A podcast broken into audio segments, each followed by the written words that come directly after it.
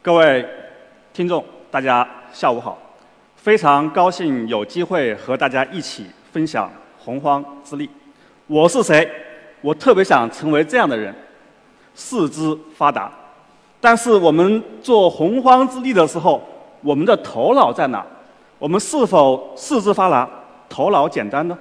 我想我是谁？我是国家体育总局科研所的洪平，我的专业是运动生理学和运动生物化学。我从1996年开始就为各个国家队提供科技服务和保障，这就是我。我能做什么？什么是洪荒之力？我想和大家进行一个简单的分享。洪荒之力是什么？首先，我们看奥林匹克精神：更快、更高、更强。有没有最快、最高、最强？没有。为什么？因为人类的极限在什么地方，一定是一个重大的科学问题。医生可以告诉你，血糖高了怎么控制，血压高了怎么治疗。但是谁可以告诉我们，我们的心脏最高的次数，我们的血压最高的承载负荷，以及我们奔跑的速度、跳跃的高度，这样的极限在什么？这一定是一个非常复杂的科学问题。而我们体育科技工作者是配合教练员，让我们的运动员充分发挥自己的潜力，自我完善、自我挑战。那么有一类人可以代表整个人类去挑战人类的极限，更快、更高、更强，所以这才是洪荒之力。在这个过程中，我们能做什么？我们首先看博尔特这样的一个洪荒之力，他为什么能跑这么快？有一个物理学原理——牛顿第二定律：人从静止到跑起来，从低速到高速。是一个加速的过程。物理学定律告诉我们，没有力量就没有加速度，所以力量是驱动波尔特速度越来越快的核心动力。所以要想跑得快，首先要有力量。洪荒之力就是来源于此。而决定力量多少的是什么？是我们的肌纤维。你看我肌肉并不是很强壮。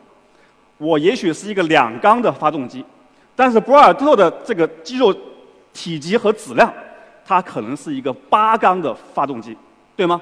所以它的动力就不要我要强很多，这是一个。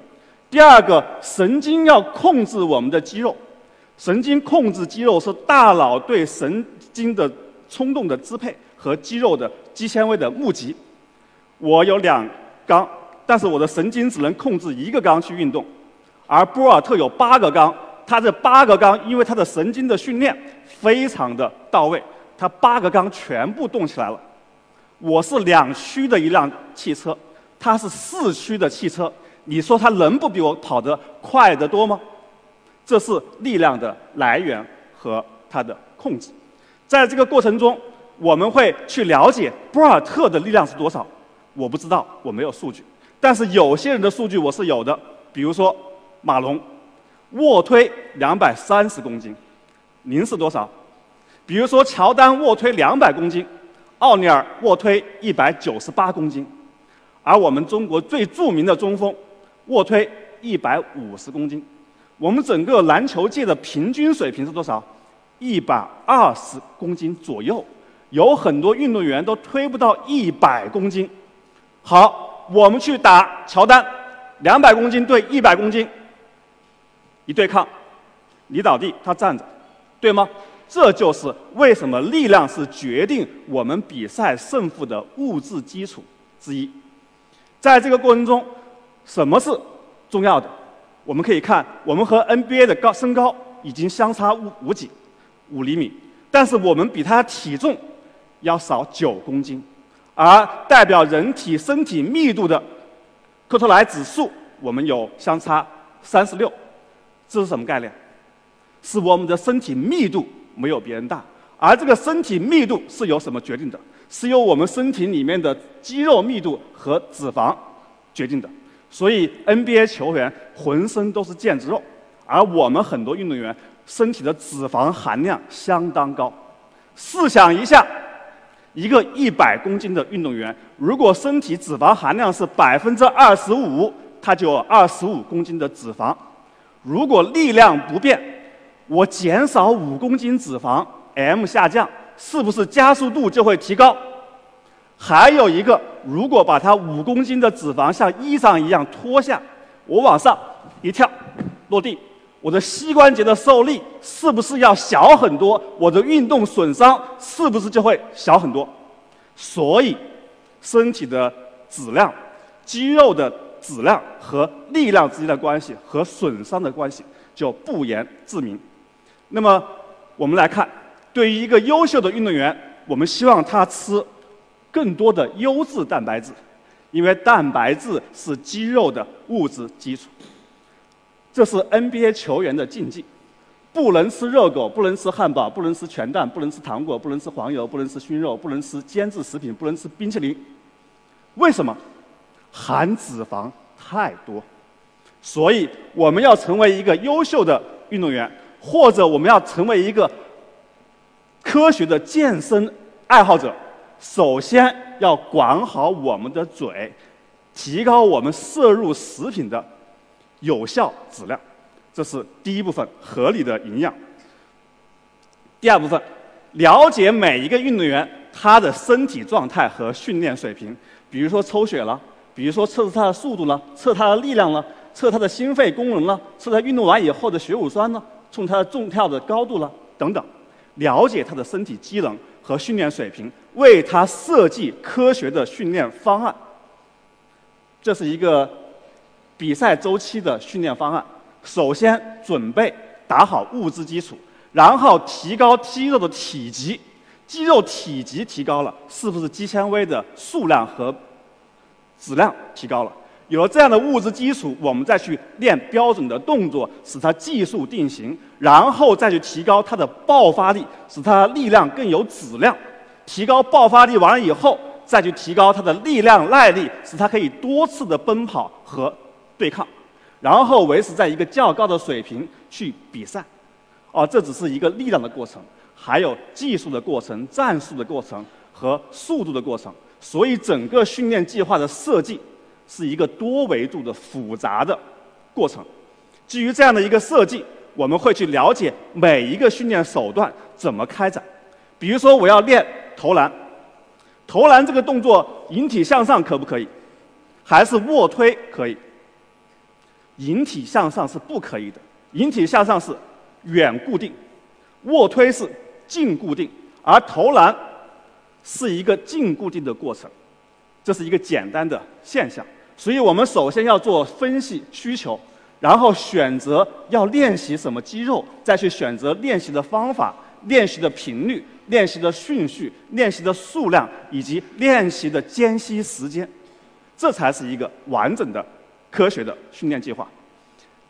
比如说，第一组蹬腿、卧推等等，然后十五个，然后之间休息两分钟，再做第二组，第二组强度更大。每做完一个十五分钟、十五次，呃，一分钟跳绳，做完一次十五分、十五一分钟跳绳，做完一次一分钟跳绳，这个强度就很大。把这些元素贯彻其中，这就是一个完整的训练计划。在训练计划执行过程中，我们要明确训练要求。比如说这个深蹲，这个放的地方对吗？这个地方是不对的。物理学原理告诉我们，接触面积。越大压强越小，所以把杠铃放在肩最宽的地方，同等重量，身体的压强是最小的。这个是安全的，这个是不安全的。这个手的位置对吗？手一屈，手就手腕就要受力，手腕就会产生损伤。而如果是直的，手腕不受力，手腕的损伤就最小。这个动作对吗？膝关节过脚尖还是不过？膝关节初学者最好不要过脚尖，一旦过了脚尖，膝关节的受力就会大，膝关节就会产生损伤。还有，这个是塌腰的动作，这个是拔腰的动作，哪个更对？这个力距更长，所以腰的受力比较大；这个力距短，腰背不受力，所以它的损伤就小。一个简单的动作，因为你注意和不注意产生的效果是完全不一样的。所以我们对每一个训练手段都要出明确的训练要求，然后还要控制运动的速度、运动的稳定程度以及呼吸的方式，提高我们的训练质量。然后强化我们的训练质量，包括有教练员指导、严格的计划、正确的动作、全神贯注、热身，不要我行我素，要做牵拉。练完以后，最后把所有力量转化成我们专项力量、专项技术，有这么一套流程。还有，我们要依据他奔跑的能力，去为他选择不同的鞋。鞋改变不了，我们可以为他制作鞋垫。来提高他这个轮子的抓地能力，对吧？这样才能保证我们整个训练的科学的开展。在这个过程中，F 等于 ma 有肌肉了，肌肉的能源从哪来？能源从糖、脂肪和蛋白质来。那么对于运动员来说，这辆好车要加好油。什么是好油？糖、碳水化合物。碳水化合物充分燃烧生成二氧化碳、水和能量，没有尾气；而脂肪和蛋白质的燃烧可能就会产生一些废气。我们有时候称它为，比如说血乳酸。那么氧气进入身体要有肺活量，对吧？肺活量。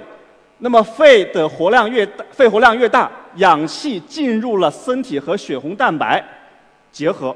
血红蛋白结合在红细胞里面，红细胞运行在血管里面，血管把这氧气运到身体的各个组织细胞，什么意思？有很好的肺活量，有很多的氧气瓶，有很快的运输车，有很畅通的公路，到一个非常好的发电厂，能源物质加氧气充分燃烧生成能量，这是我们运动员。产生能量、驱动力量的这么一个过程，所以我们要评价运动员的肺活量、运动的血红蛋白、红细胞、血管、心脏的功能，以及它线粒体酶里的活性，才能保证它整个的代谢是稳定的、顺畅的、高功率的。我们怎么做？我们跑步的时候戴氧气面罩，游泳的时候戴氧气面罩，自行车戴氧气面罩。通过速度越来越快来评价氧气和二氧化碳的比值，氧气排放越来越多，二氧化碳越来越多，最后达到一个最高值，我们叫最大摄氧量氧气的。这个过程中所对应的心率，就是最高心率，心跳最快的次度。我们就可以通过这个心率来评价运动员承受的负荷的强度。这个强度决定了运动员训练的。能力水平和他自身提高的幅度，而这些氧气的供给，有氧和无氧，能够代表着不同能源物质供能的功率、持续时间和稳定性。有了强度以后，我们就可以用心率、呼吸频率、血乳酸、肌酸激酶、主观疲劳量表这样的一些生理、生化、物理学指标来评价我们的训练强度。而强度是所有训练的核心，在这样的指导下，是不是就完善了？不是，我们运动员要做好充分的热身活动。我们篮球比赛经常会看到运动员第一节打比赛，汗流如注、气喘吁吁。为什么？因为人体的肌肉是这种呃运动肌，对氧气的需求是瞬间的，而人的呼吸肌是平滑肌。对氧气的这种供给，它有惰性，氧气需求特别高，而呼吸机没有被兴奋起来，氧气供给不足，所以人气喘吁吁。当你跑一千五百米，跑第一圈的时候没事，跑第一圈半的时候喘不过气来，想放弃，那个点叫极点，又叫第二次呼吸。当你顶过来以后，氧气供给和需求平衡了，气顺了，跑起来就舒服了。运动训练也是如此，首先要做热身，让运动员的心肺功能充分动员，再去进行训练和比赛。那么训练完比比赛完以后，它产生了很多废气，比如说血乳酸这种呃物质。我们要在训练完以后，通过休息让它恢复吗？还是让它慢慢的跑，还是让它持续性的跑？研究表明，训练完或者运动完以后慢跑二十分钟，血乳酸消除的最快。所以我们做完健身以后也要去做放松活动，不是跑完了就完了，而是不能放弃放松这么一个重要的部分。这样才是一个完整的训练计划，包括你在什么周期，包括在什么时间，你要练什么是心血管系统还是肌肉还是循环？第一组做什么？第二组做什么？间隙时间是什么？练完以后是不是要放松？每一个训练计划的内容是什么？结构是什么？间隙是什么？这才是一个完整的训练计划。看起来简单，其实很复杂。在这个过程中，我们要了解遗传。以前有很多有一些运动员有马马凡氏综合症，一种遗传性的疾病，有地中海性贫血这样的一些疾病。如果我们通过选材能把这样的风险排除掉，是不是对运动员的身体健康有帮助？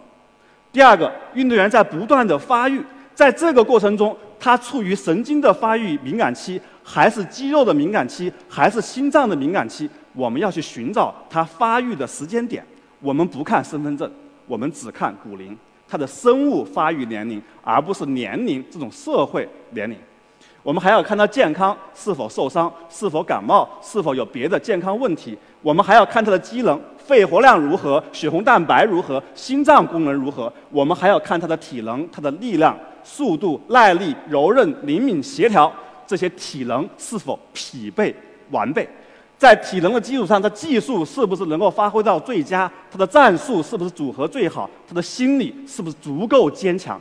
他是不是懂规则、能用规则？他是不是服从指挥？有团队凝聚力？这是整个我们在训练学过程中所要去强调的多个学科。这是一个伟大的球员张伯伦，身高两米一六，一百米十秒九，相当快。四百米四十七秒，跳高两米零二，能跑能跳，持续时间还长，这是一个伟大的球员。在这样科学的系统的训练下，能够成为一代传奇。他对我们老百姓有什么作用？我们看一个三十八岁的女子，她要两个多月挑战一百二十公里的戈壁，她喜欢，怎么办？她来我们这儿做测试。首先做运动风险筛查，证明他的心脏、他的各个器官是符合健康的要求的。